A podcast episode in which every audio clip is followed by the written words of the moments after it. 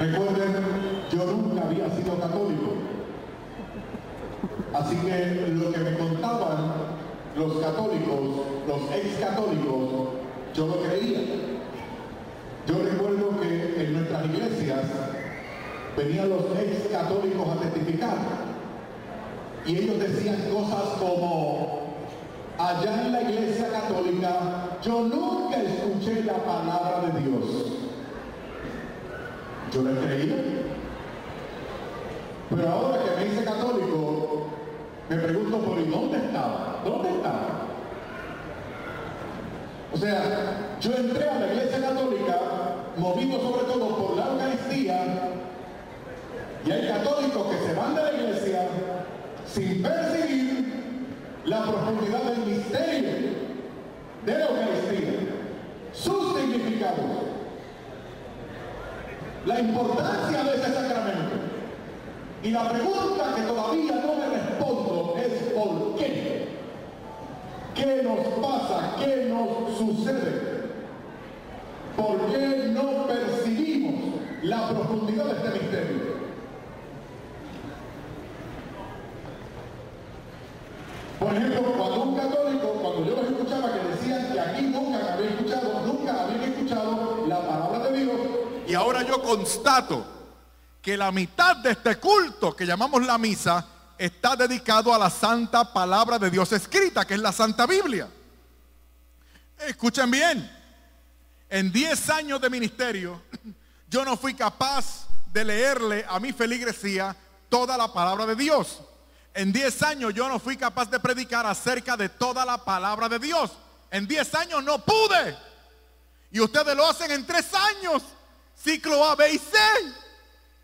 Y si tenemos la dicha de que nuestros ministros nos prediquen a partir de los textos leídos en la Santa Misa, habremos escuchado la predicación de casi toda la palabra de Dios en tres años. Pero ¿cómo es esto posible? Y déjenme decirle, aquí alguien se equivoca, alguien está equivocado. Porque o se, o que o se equivocan los católicos de hoy con su desinterés, o se equivocaron los primeros cristianos que llegaron al extremo de preferir la muerte antes que ausentarse del sacramento del altar. Ah, sí, hay que ponerlo dramático para que la gente lo entienda. O sea, yo me pregunto, ¿por qué no vibra de por qué no vibra de emoción nuestro corazón al participar del sacramento del altar? Yo estoy preparando esta conferencia y yo me preguntaba primero, ¿qué yo puedo decirle a esta gente que esta gente no sepan ya de la Eucaristía? Por ejemplo, ustedes saben muy bien o deberían saber que la Eucaristía es la renovación incruenta del único e irrepetible sacrificio de la cruz. ¡Qué maravilla! Se actualiza no solamente el sacrificio, no solamente el evento del Gólgota, sino toda la gracia, toda la provisión espiritual a través de este sacramento. ¡Qué maravilla la Santa Misa! Ustedes saben, pero ¿qué yo puedo decir aquí de la Santa Misa que ustedes no sepan o deberían saber? Por ejemplo, ustedes saben también que la Eucaristía es la misma presencia, es la presencia real de nuestro Señor en este sacramento hermoso que es el sacramento del altar. El mismo Cristo, la segunda persona de la Santísima Trinidad, con su cuerpo, sangre, alma y divinidad. De manera que el mismo Cristo que anduvo por Palestina, obrando milagros, limpiando leprosos, dando vista a los ciegos y resucitando muertos, es el mismo Cristo que se hace presente en el sacramento del altar. El mismo y no otro. ¡Qué maravilla la Santa Misa! ¿Qué puedo yo decir aquí de la misa que ustedes no sepan o deberían saber? Ustedes saben, por ejemplo, que en la Santa Misa, escuchen, la Santa Misa es la cesación del tiempo. Por eso Miguel Ángel cuando pinta el juicio final allá en la capilla Sixtina, pinta el juicio final, el final del tiempo, y, el, y el juicio final lo pinta a manera de retablo. Porque es lo que siempre hemos querido los cristianos, lo que postulaban los padres de la iglesia, lo que los padres de la iglesia vieron cuando repasaron y estudiaron el libro de Apocalipsis, fue la Santa Eucaristía. O sea, la Santa Eucaristía escrito en clave eucarística. Porque la Santa Misa es la cesación del tiempo. Escuchen mis hermanos, durante las... Olvídate de lo que perciben tus sentidos. Esto es de verdad lo que ocurre. Durante la Santa Misa el tiempo, el, el, tiempo se detiene, el techo se desprende y usted se eleva y la corte celestial desciende. Y por eso usted tiene comunión, interacción con Dios nuestro Señor, su Madre Santísima, el coro de ángeles, arcángeles, serafines, querubines, santos y santas y nuestros familiares que nos han precedido en la fe. ¡Qué maravilla la Eucaristía! El cielo en la tierra. Oh, qué maravilla. Escuchen bien, Dios mío. Escuchen, esto es una sentencia teológica cierta. Esto es innegable. Escuche bien lo que creemos. Una sola misa.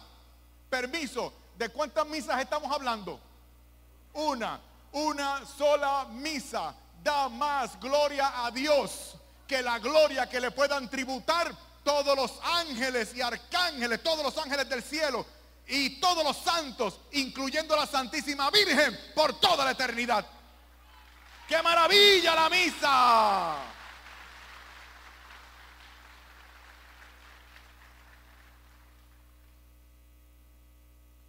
¿Qué voy a hacer? ¿Qué, iba, ¿Qué iba yo a hacer frente a este misterio?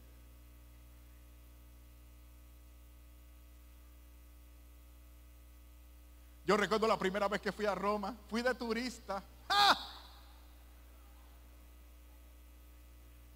Y el, y el Papa no me pudo recibir.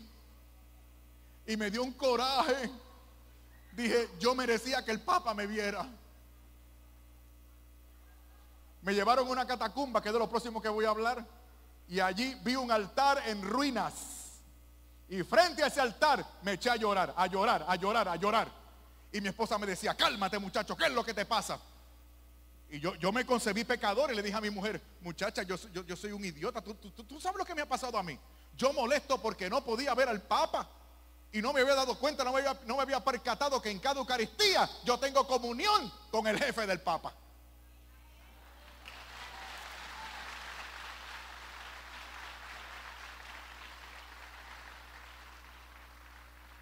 Qué maravilla la Santa Misa, señoras y señores. ¿Alguien se equivoca?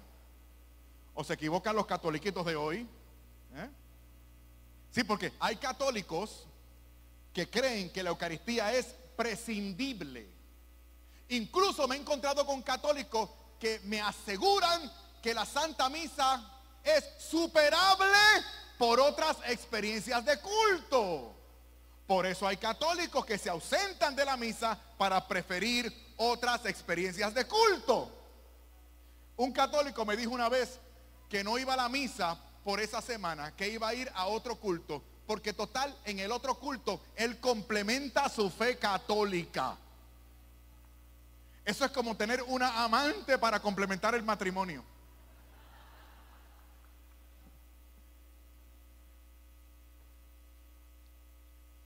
¿Qué nos pasa? Esto, hay que ponerlo dramático, hermano, porque en esto nos estamos jugando, o sea, mucho, mucho.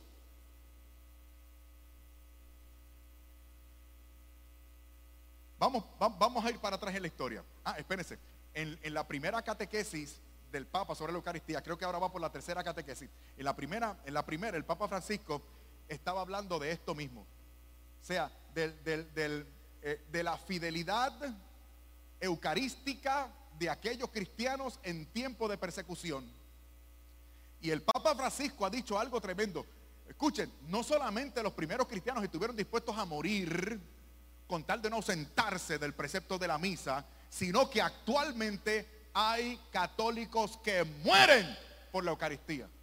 Hay países, países en los cuales los católicos, los cristianos salimos a la Santa Misa y no sabemos si regresamos salen a participar de la misa estando dispuestos a morir en el trayecto. O sea, la pregunta que yo les tengo a ustedes es, ¿por qué? O sea, ¿qué saben esos, esos católicos ¿Qué sabían los primeros cristianos? ¿Qué percibían los primeros cristianos de la Santa Misa que hoy la mayoría no percibe? Y el Papa Francisco habla de esta gran persecución de Diocleciano. En ese momento nuestra religión fue decretada ilegal y por lo tanto el culto llamado la misa fue prohibido al extremo de que si te atrapaban participando de la misa, y la pregunta, perdonen que sea repetitivo, la pregunta es, ¿por qué lo hacían?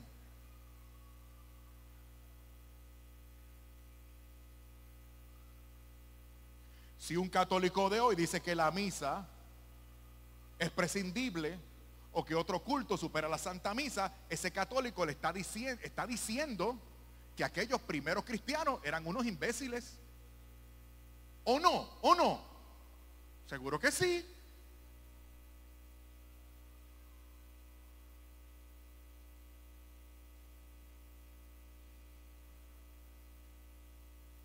El Papa Francisco cuesta también de este, de este cristiano, del cual hay registro histórico. Lo atraparon participando de la misa, lo condenaron a muerte, lo llevaron al circo romano. En un momento dado abre los portones y sueltan las fieras que lo iban a desmembrar vivo. En ese momento el soldado romano que lo custodiaba, al notar, al ver la fe heroica, la entereza de carácter, la fidelidad y hasta la alegría de aquel hermano. El soldado no lo creía. El soldado lo increpaba, lo cuestionaba y le preguntaba, no entiende usted de los cristianos.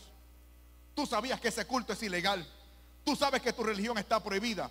Dime ahora que estás a punto de morir, ¿por qué participaste de ese culto si sabías que te íbamos a matar? Y aquel hermano nuestro respondió, es que yo sin la Eucaristía no puedo vivir.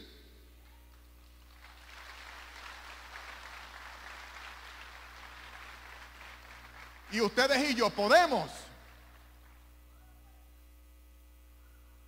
¿Qué nos pasa? ¿Saben lo que hacían? Mira, ah, espérate. En Roma, en Roma, nuestros hermanos se iban a las afueras de la ciudad y se metían en túneles subterráneos que hoy conocemos como las catacumbas.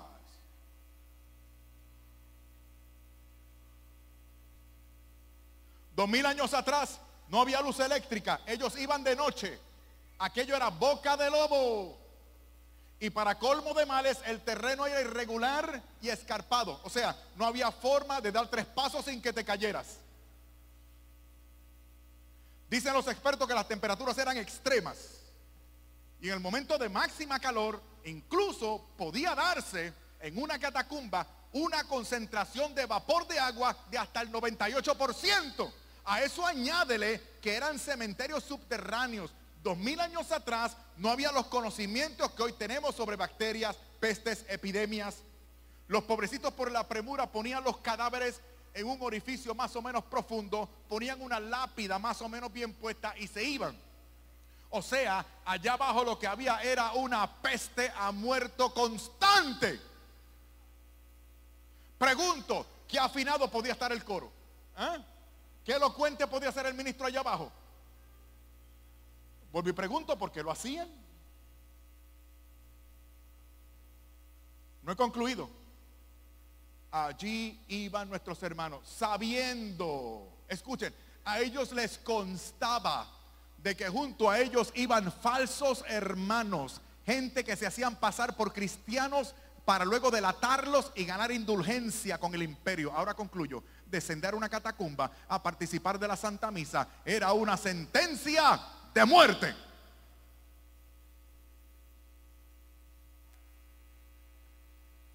¿Por qué?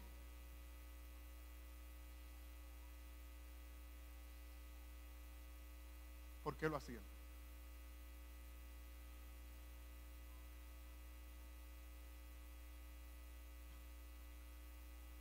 Vamos a ver si nos relajamos un poco para ver qué ilustración puedo yo darles a ustedes para que podamos por fin dar respuesta a la pregunta, ¿qué nos pasa? ¿Qué sucede?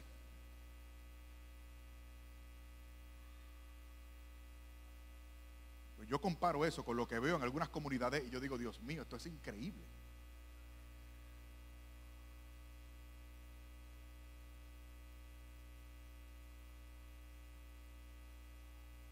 Yo he presenciado en muchas ocasiones absoluciones generales para que todo el mundo comulgue.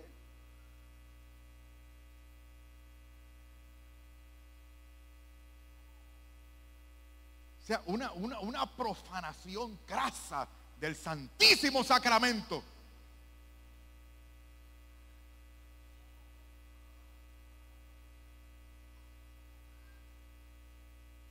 Ok, para responder, vamos a, vamos proponernos un caso con el cual ustedes estarán de acuerdo.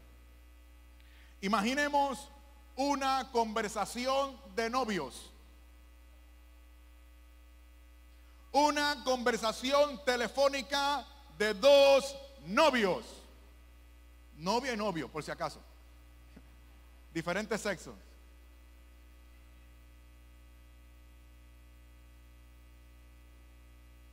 Una conversación telefónica que duró, supongamos, cuatro horas 45 minutos. Y nadie se extrañe, nadie se extrañe. Yo recuerdo que yo con mi, con mi novia, cuando Lisette y yo éramos novios, yo tuve una conversación con ella por teléfono que duró ese mismo tiempo. Por eso lo pongo como ejemplo. Yo estuve cuatro horas y 45 minutos con esa niña por el teléfono. Conclusión número dos. Es una conversación de casi cinco horas. Sin embargo, ellos la sienten en el cuerpo como si fuese una conversación de 20 minutos. ¿Por qué? Porque el tiempo pasa volando cuando tú estás enamorado. Am I right or wrong? Conclusión número tres. Esas conversaciones de novio son monótonas tiene que ser monótona porque no pueden sobresaltarse, ya que están infligiendo algunas reglas de sus casas. Él ocupa la línea de teléfono y su papá se lo tiene prohibido. Ella usa el teléfono de la oficina de la tía, metida en el closet, yendo en contra de la política oficial de la empresa. Por eso la conversación tiene que ser todo el tiempo monótona. Amén. Ya saben por dónde voy, ¿eh? Ya saben por dónde voy. Conclusión número cuatro. Están hablando casi cinco horas por el teléfono. Sin embargo, si ustedes toman la esencia, o sea, la esencia de lo que realmente se dicen, lo dirían todo en diez minutos. Entonces, si lo hubiesen dicho todo en diez minutos, ¿qué es lo que ellos están diciendo durante casi cinco horas? ¿Ustedes quieren saber? No se hagan, ustedes son latinos, ustedes quieren saber. Durante casi cinco horas esos muchachos están diciendo lo mismo, lo mismo, lo mismo, una y otra vez, lo mismo, lo mismo.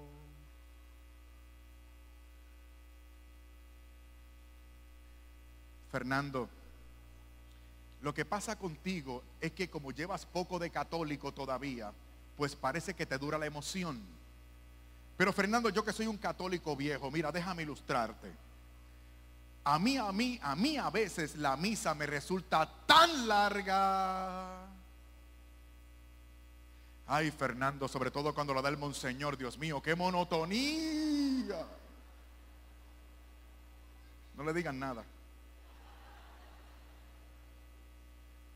Mira, Fernando, repasa el misal y date cuenta de que siempre es lo mismo, lo mismo, lo mismo.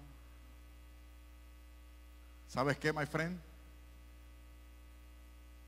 Ya podemos dar respuesta a la pregunta. Fíjate, y resulta que el problema de esos católicos, después de todo, no es la Santa Misa. El problema de ellos tiene nombre y apellido. El problema se llama falta de amor. Ese es el problema. No hay amor. Y escúchame bien, porque aquí hemos venido para ser confrontados con la palabra de Dios, con la revelación de Jesucristo.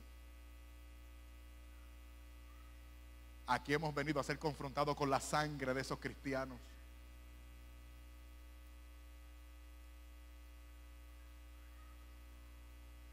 Y escúchame bien, dice San Juan de la Cruz que amor solo con amor se paga.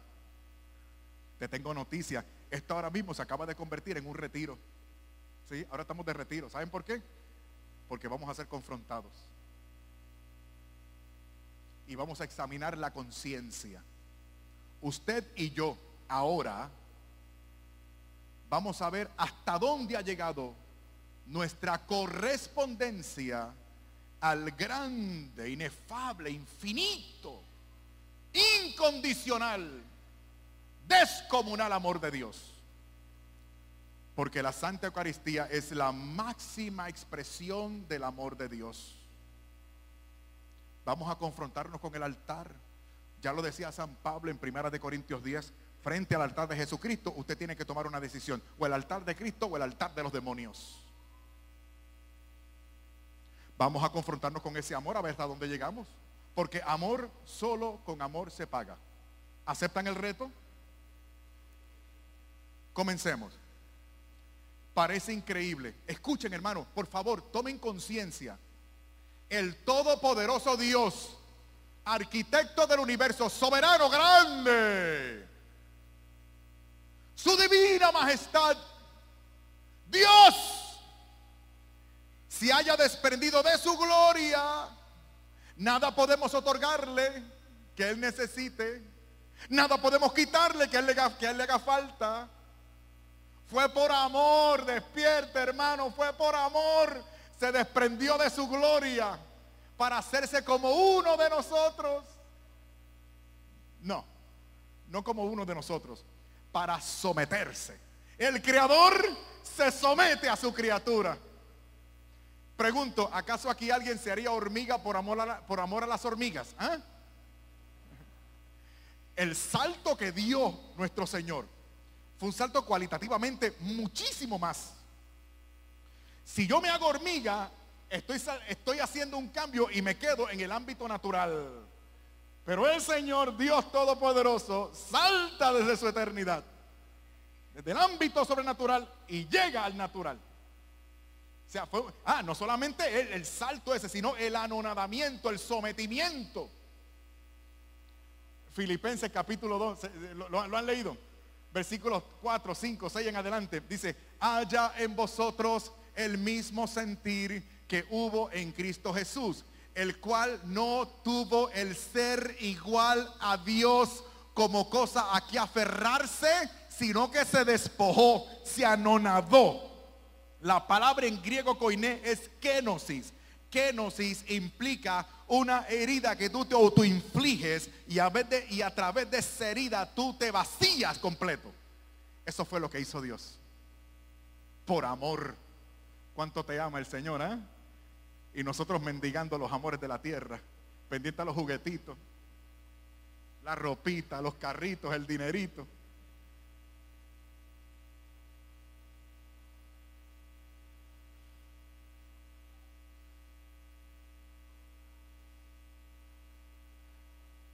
Aquel por cuya palabra, aquel por cuya palabra todo fue creado, ahora aquí abajo tuvo que aprender a hablar de nuevo. Y de hecho se mantuvo anónimo la mayor parte de su vida. Y cuando por fin tomó la palabra, ¿cuál fue nuestra reacción? ¿Ah? ¿Cómo lo tratamos? ¿Verdad que lo resistimos? ¿Le hicimos la vida imposible? ¿Lo entrampamos? Ah, ya hay unos cuantos diciendo, yo no estuve ahí. Te voy a demostrar que tú sí estuviste. Te voy a demostrar, además, que si el Señor viniera, harías lo mismo. Es más, te voy a demostrar que actualmente lo hacemos. Dame tiempito que te lo voy a demostrar. ¿Qué dice Hebreo? Dice que aquel que peca vuelve a crucificar a Jesucristo. Cuando tú te hagas sensible, que, ya llegues al, nivel este de la, que pases de la ascética, llegues como a la mística, que ya, ya comiences a adelantar en el proceso de santificación, te vas a hacer tan sensible que te va a dar una santa repugnación, una, una, una ¿cómo se dice eso? ¿Qué es la palabra? Una repugnancia, una repugnancia hasta por el pecado venial. Los santos ven el pecado venial como que yo escupo la cara del Señor. No lo mato, pero le escupo la cara. Y después le paso un pañito.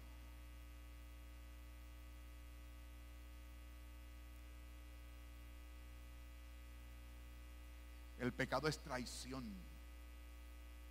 vejación.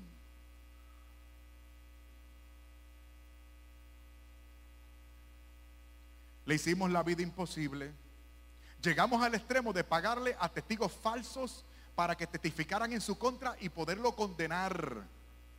Porque ese Cristo no lo querían, como tampoco lo quieren ahora. Ahora la gente quiere al Cristo de los superapóstoles, de los jets, los carros y el dinero.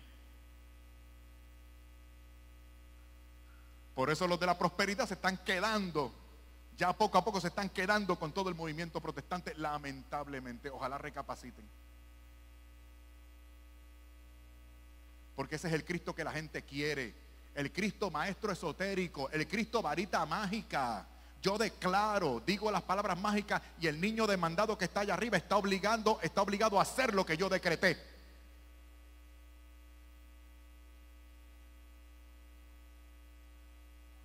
El Cristo gerente de banco, yo le mando 100 al tipo de la televisión y del cielo me caen 10 mil. Ese es el Cristo que la gente quiere. Nadie quiere el Cristo del Evangelio. Por eso le hicimos lo que le hicimos y por eso actualmente le hacemos lo mismo también. La gente no quiere el Cristo del Evangelio. Imagínate, ¿cómo comienza el Evangelio de ese Señor? Que nadie quiere. ¿Cómo comienza el Evangelio? Con la profecía de Simeón a la Virgen le dice, este niño ha sido puesto como piedra de tropiezo para muchos. Y advierte a Nuestra Señora, y una espada atravesará tu corazón. ¡Uh! El Cristo del Evangelio. Signo de contradicción. ¿Qué dice ese Señor? Quien quiera ser mi discípulo, niéguese a sí mismo, tome su cruz cada día y sígame. Quien pone la mano en el arado y mira atrás, no es digno de mí. Yo no he venido a traer paz a la tierra sino espada. Y habla de las condiciones por las cuales iban a formar las divisiones entre nosotros los hombres por causa del Evangelio. ¿Qué más dice? Quien no recoge conmigo desparrama. Quien no está conmigo está en mi contra. Antes de bajar de la montaña, cuando da ese tremendo sermón de la montaña, ¿eh? la gente conmovida. Y uno le dice, Señor, te seguiré. Donde quiera que vaya, yo te seguiré. Pero déjame primero enterrar a mi papá. ¿Qué le dice él? Deja que tus muertos entierren a ese muerto y tú ven y sígueme.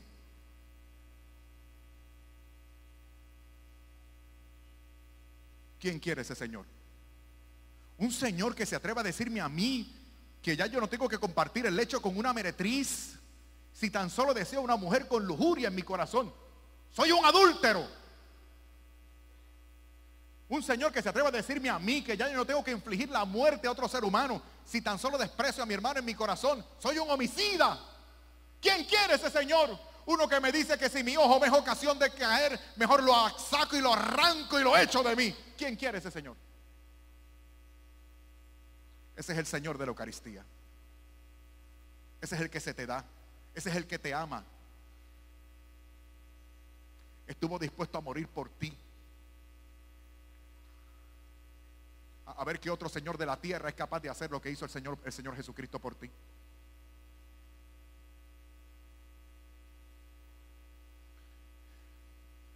Usted y yo nos unimos a la multitud cuando le exigía a Pilato, crucifícale. Preferimos a un criminal sedicioso, Barrabás, por encima del Señor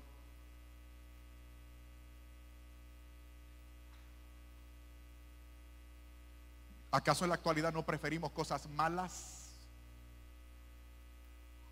Y renegamos del Señor y lo volvemos a crucificar con nuestros pecados. ¿Acaso no estamos haciendo lo mismo? usted y yo lo atamos a una columna y con el látigo y al estilo romano lo desprendimos de una tercera parte de su piel. Luego le hicimos cargar su propia cruz. Y allá arriba en la montaña, por amor, se dejó coser por nosotros. Se dejó coser con hierros a un madero. Y por usted y por mí vertió hasta la última gota de su sangre inocente. ¿Y ustedes creen que hasta ahí llegó el amor de Dios? ¿Mm? No hemos comenzado todavía. Ah, pero el Señor resucitó y ascendió, fue glorificado a la diestra del Padre y por fin salió de nosotros. Por fin salió de sus verdugos. Esta gente insensata, ingrata, quedaron acá abajo. Yo me voy a la gloria de mi Padre. Les pregunto, ¿ustedes creen que hasta ahí llegó el amor de Dios? Ahora es que comienza, escucha bien. No empece aquella experiencia nefasta con nosotros. ¿Sabe cómo nos corresponde el Señor? Vuelve y apuesta por nosotros y se compromete con nosotros. Y de hecho, poco antes de ascender, nos dice en Mateo 28, 20, yo estaré con ustedes todos los días hasta el fin del mundo. Y desde entonces, una y otra vez, una y otra vez, desde entonces, una y otra vez, escucha, se repite la historia una y otra vez. El Señor desciende para ocultarse detrás de apariencias de pan y de vino. Y una vez más, no lo queremos. Preferimos otras experiencias de culto. Es que en eso que llaman la misa, como que es que no me parece, es que no hay emoción, es que yo quiero otro culto que, que, me dé una experiencia religiosa vibrante y espectacular de sobrecogimiento de mis emociones. Pero eso, ay no. En el altar, otra vez el Señor se humilla y se somete. Como lo veremos en el pesebre mañana. En el pesebre manejable, indefenso, vulnerable. En la Eucaristía, lo mismo que en el pesebre. Y como ocurrió hace dos mil años atrás, solo un grupito selecto de personas se enteró. La mayoría ni se dio por aludido.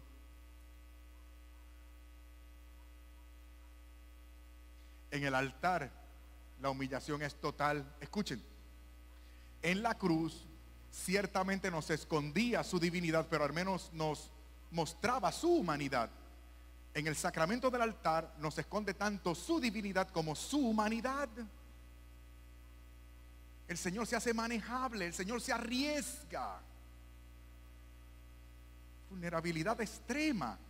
Hermanos, ¿sabían ustedes, para, concientizarnos, ¿Sabían ustedes que el Santísimo Sacramento del altar es profanado todos los días? ¿No lo sabían? Escuchen, en Puerto Rico, mi país, los brujos, ¿sabe quiénes son los brujos? Los que hacen hechicerías y rinden culto a Satanás. En mi país, Puerto Rico, los, los brujos pagan hasta dos mil dólares. Pagan hasta dos mil dólares por una hostia consagrada para poderla profanar y acometer actos sacrílegos en contra del cuerpo del Señor. Dos mil dólares vale una hostia consagrada en el mundo del ocultismo y del satanismo. Pregunto con el debido respeto, ¿por qué esos brujos no hacen lo mismo con la galletita y el juguito de uva del otro lado? ¿Eh? Les voy a decir por qué. Porque aún el mismo Satanás tiene que reconocer donde está la presencia del Todopoderoso Dios.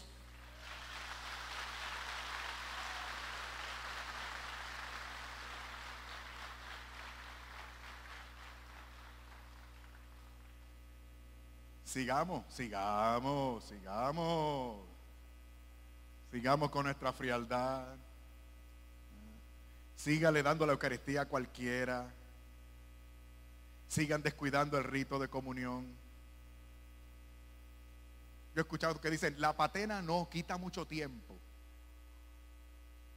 Sigan por donde van. Los presbíteros sigan abandonando el presbiterio durante el rito de la paz. Sigan. En Estados Unidos ya ha sucedido en dos diócesis. El curita se va a hacer gracia con ustedes y se acerca a uno de estos brujos y arrebata la Sagrada Eucaristía y se la lleva. ¿Y quién, y quién va a confrontar a ese tipo? ¿De dónde ustedes creen que los satánicos sacan ese, ese, ese montón de hostias que profanan la noche de Halloween? ¿De dónde las sacan?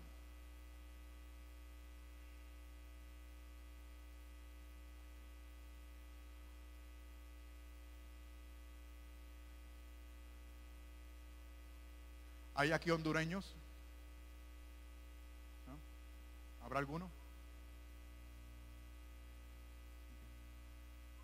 ¿Hay, ¿Hay uno? hondureño? Es que lo que voy a decir es, para, para que se sientan orgullosos de lo que voy a decir. Muy bien, escuchen. Ahora aparecieron los hondureños, ¿eh? Ahora aparecieron.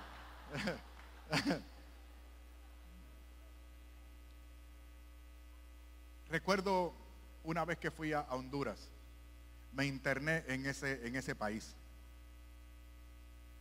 Yo recuerdo aquella comunidad, hermano, para que ustedes vean lo que, lo, que es la naturaleza humana, lo que, es, lo, que es, lo que son los hombrecitos. Cuando a mí me llevaron en un avión de un solo motor y aterrizamos en una pista de tierra. Y yo, Dios mío, ¿dónde he venido a, dónde he venido a tener, Dios mío? Y yo estaba un poquito como renegando, pero ¿qué es esto? Aquella comunidad colindaba con una selva. Pero Dios me llevó a ese lugar para tener esta experiencia que les voy a contar por la que le estoy profundamente agradecido del Señor. En esa comunidad yo conocí a un sacerdote del cual les quiero hablar a ustedes. Cuando él fue a trabajar a esa comunidad, hacía como 12 años atrás, era, no era ni el párroco, era lo que llaman ustedes el vicario, el asistente. O sea, él ni siquiera era el responsable de la comunidad. Vamos a comenzar por ahí. Yo lo había conocido 12 años después de este suceso. Yo lo conocí. Joven sacerdote, recién ordenado, va a trabajar esa comunidad, entra al templito para hacer su rato de oración y cuando levanta la cabeza se percata de que hay unos, hay maleantes que están forzando el sagrario. ¿Para qué? Para llevarse las hostias y les digo que eso vale dinero. Y en ese momento ese joven sacerdote, inflado del amor y pasión y el celo por su Señor. Es que el amor es así, hermano. El amor es... Ese joven sacerdote se levanta, se levanta con solamente el breviario en la mano. Se levanta y, y confronta a los criminales. ¿Y saben ustedes lo que hicieron esos maleantes? Arremetieron contra el cura a machetazos. Yo lo conocí. Le faltaba un pedazo de pie, dos dedos de su mano derecha. Le mutilaron tendones y cartílagos. Una cicatriz horrenda le cruzaba el rostro, por la cual había perdido la visión del ojo derecho.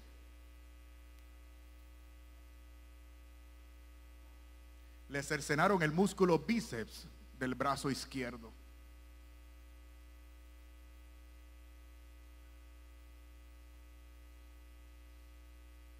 Un monstruo. Sin embargo, creo que no he conocido un hombre tan hermoso como ese. Yo lo vi dando la misa. Era algo así como,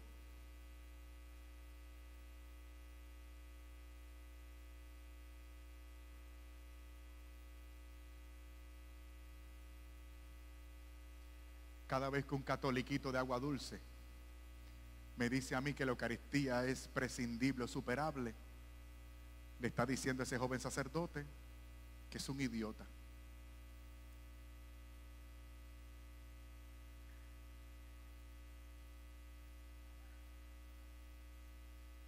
la Eucaristía.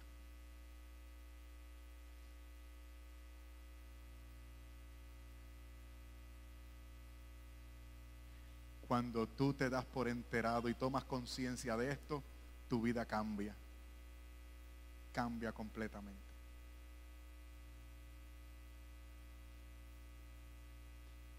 Y tratas de vivir de acuerdo a la profundidad del misterio de este sacramento hermoso, la madre de los sacramentos, la Sagrada Eucaristía.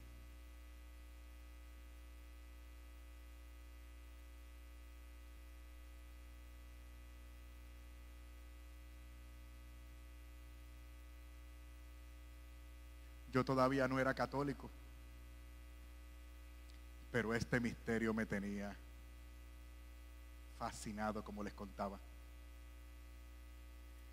Descubrí que a 10 minutos de mi casa había una capilla. Es la capilla del convento de Nuestra Señora del Rosario, de los padres dominicos allá en, mi pueblo. Yo tomé por costumbre visitar esa capilla todos los días a las 9 y 30 de la mañana, porque a esa hora la capilla estaba solita. Y yo fascinado por este misterio, yo decía, por lo menos yo me presento y yo voy a adorar a mi Señor, porque yo sabía que ahí estaba el Señor. Segunda persona de la Santísima Trinidad, Emanuel, Dios con nosotros. Y con el Hijo, el Padre y el Espíritu Santo. ¡Ah, qué maravilla! Dios frente a mí. Qué maravilla. Todos los días a las nueve y media. Ese era mi momento preferido del día. Y no era católico.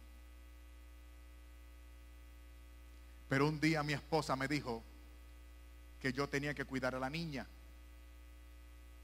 Mi hija Génesis, para aquel entonces tenía cinco años, lo recuerdo, cinco años. Mi niña muy espigada, así como su madre, se pasa preguntando y metiéndose en todo y hablando hasta por los codos. Sí, porque en el mundo debe haber más de 3 mil millones de mujeres. Yo me casé con la más difícil de todas. Y el Señor, con su buen sentido del humor, me envió una hija que es igualita a su madre. El amor es sufrido, dice San Pablo.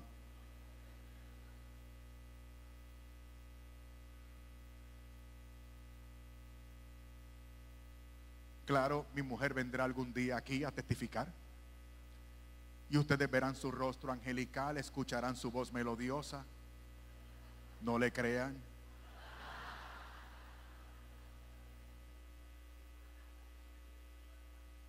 Y en Puerto Rico tenemos la ley. ¿Me puedo desahogar? En Puerto Rico tenemos la ley 54. Busquen, busquen información. Ahí está el internet. La ley 54, una ley que es a todas luces inconstitucional. Pero ¿quién se atreve a retar la inconstitucionalidad de esa ley? ¿Sabes que por virtud de esa ley, tu esposita llama al cuartel de la policía y dice, señor policía, me siento amenazada, mi marido me está mirando mal. Y van y lo buscan arrestado. Así es allá.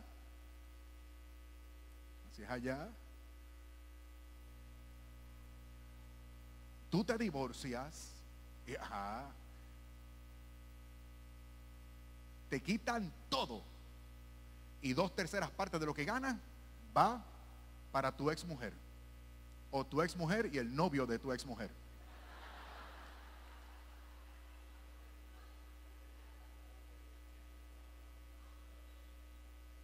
Y ahora para cómo de mal me hice católico. O sea, ahora no me puedo divorciar.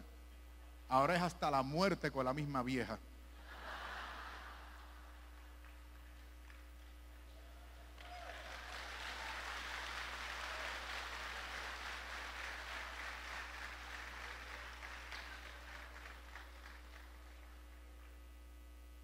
Bueno, ya.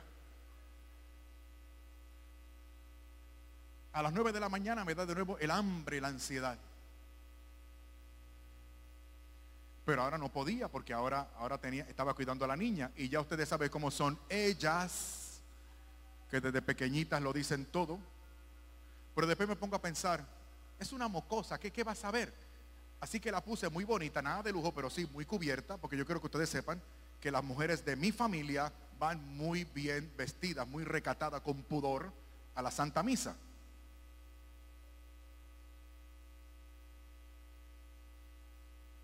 Hmm.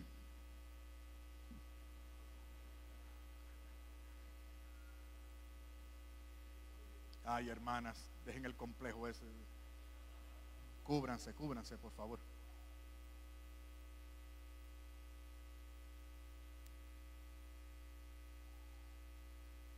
Era la primera vez que Génesis entraba a una iglesia católica. Y como era de esperarse, comenzó a cuestionarme. Todavía recuerdo a la niña con su voz chillona así. Y me dice, papi, ¿por qué aquí hay tantas flores? Niña, esto es un recinto sagrado y las personas disponen de este lugar de la forma más excelente posible. Ah, oye, ¿y por qué aquí hay tantos muñecos? Niña, habla con propiedad, son imágenes de los amigos y amigas de Dios que están con él en el cielo. Ah, ¿y por qué tú te doblas frente a esa mesa? Mi amor, esto es una reverencia profunda y no es una mesa cualquiera, es un altar, altar. Ah, ¿y por qué tú te rodillas frente a esa cajita? Niña, es un tabernáculo, le llaman sagrario. Esto que estoy haciendo es una genuflexión, que es un acto de adoración. Y si estoy adorando, es que Dios nuestro Señor está ahí adentro. Ahí adentro está el Señor Jesús. Ella dice, ay, ahí adentro está el Señor Jesús. Sí, mi amor, ahí está el Señor. El Señor no cabe ahí. Seguro que Él cabe mi vida. Él hace lo que quiere, cuando quiere, donde quiere. Él es todopoderoso. Él es Dios. Ahí está el Señor. Ahora están ustedes a punto de enterarse porque dice el Evangelio que hay que ser como un niño para entrar en el reino de los cielos. Mi niña abrió sus ojitos, grande, grande, grande, absorta.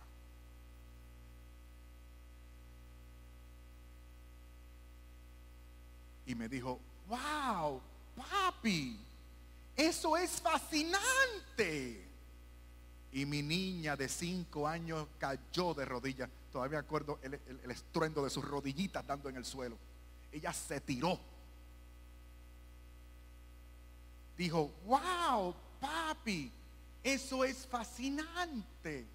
Y mi niña de cinco años cayó de rodillas y junto a su padre comenzó a adorar la presencia del Señor en el santísimo sacramento del altar.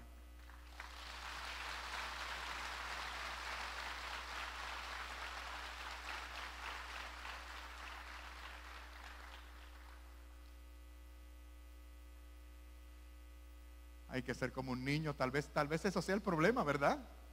Que hemos crecido demasiado, que ya sabemos demasiado.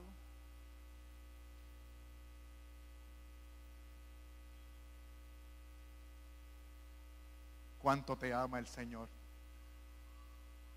Y nosotros pendientes a los amores de la tierra.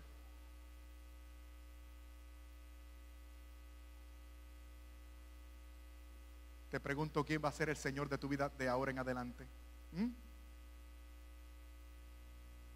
La mayoría.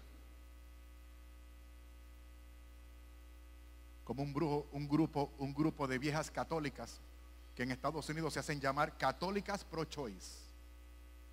Ellas quieren que la iglesia católica someta a votación el supuesto derecho de las mujeres a abortar. Que las mujeres católicas decidan por mayoría si van a abortar o no. En esta iglesia no manda la mayoría. En esta iglesia el que manda se llama Jesucristo, my friend. Jesucristo es el que manda aquí.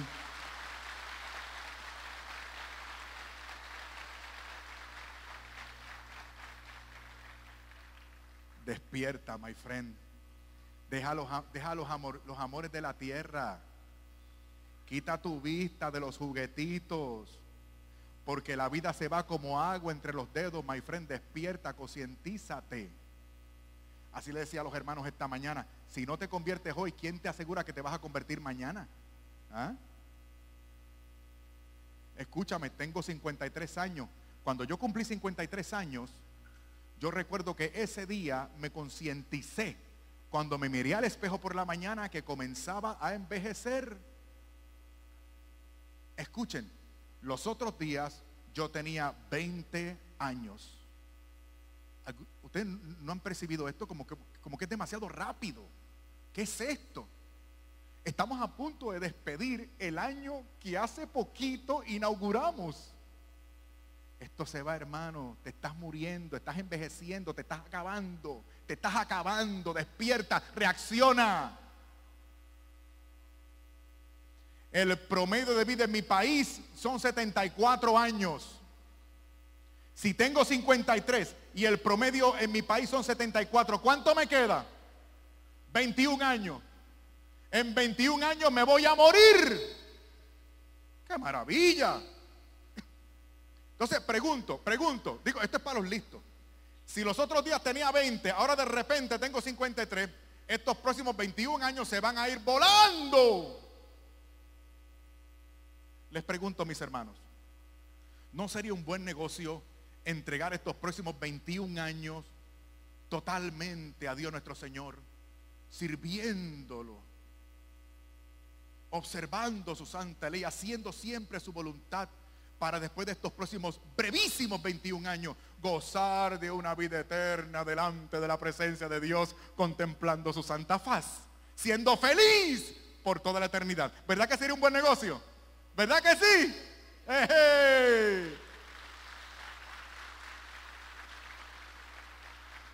Pero ¿sabes qué? Aquí hay bobitos. Aquí hay bobitos que dicen, no, estos próximos 20 años yo lo, voy a dedicar a hacer lo que me da la gana y a vivir la vida loca. Y después de estos próximos 20 años pasaré el resto de la eternidad quemándome las pailas del infierno donde la llama nunca se extingue y el gusano nunca muere. Aquí hay tontitos. ¿eh? Te vas a morir. Mira, yo he estado en la universidad, yo he estado hablando con los estadísticos tenemos unos profesores de estadística y de matemática allá en la universidad que son, son unos genios. Y, ellos me han enseñado mucho de, promedios y estadísticas y esas vainas. Y yo, yo estoy, yo, yo creo que estoy listo. Miren, yo por la gente que yo puedo ver en términos proporcionales, dejándome llevar por las estadísticas, esto es ciencia, por la cantidad de personas que yo veo aquí en este momento, yo les puedo asegurar que tres de ustedes amanecerán muertos mañana.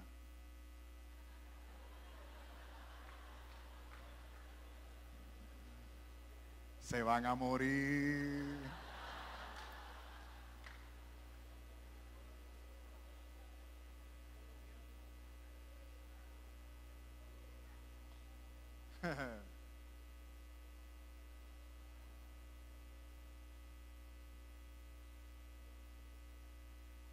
y tú, hermana mía, ay, hermana mía, hermana mía, si tú crees que vales por el cuerpo que tienes.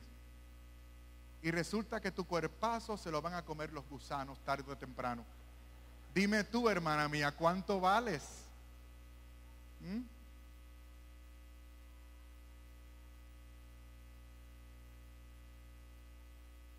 Atiende a las cosas importantes. Entrégate. Por eso es que para concluir, yo no voy a hacer lo que, lo que dicen los otros hermanos allá afuera, a quienes respeto, no tengo problema con eso. Los otros hermanos allá afuera, pues te lo ponen fácil, no. Acepta al Señor. Acepta a Jesucristo como tu, como tu Señor y Salvador personal. Acéptalo.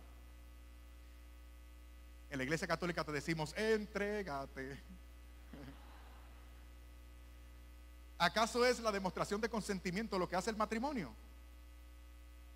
Fulano acepta usted, fulano acepta usted. Eso no es el matrimonio. No, es la entrega. ¿Ah? Los declaro marido y mujer. Ahora vayan, entreguense. Ahora es que se pone linda la cosa. ¿Ah?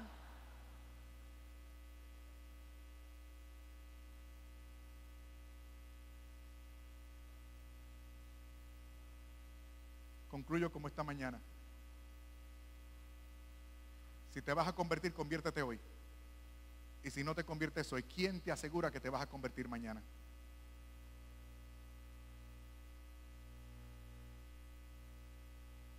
Te aconsejo, sé frío o caliente. Sé caliente para, para, para que seas feliz. O sé frío, échate a perder. No seas tibio. No seas tibio. Aquellos de ustedes que se van hoy sin decidir son tibios.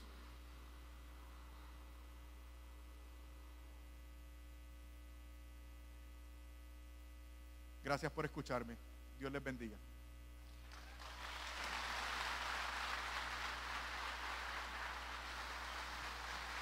Que viva la Eucaristía.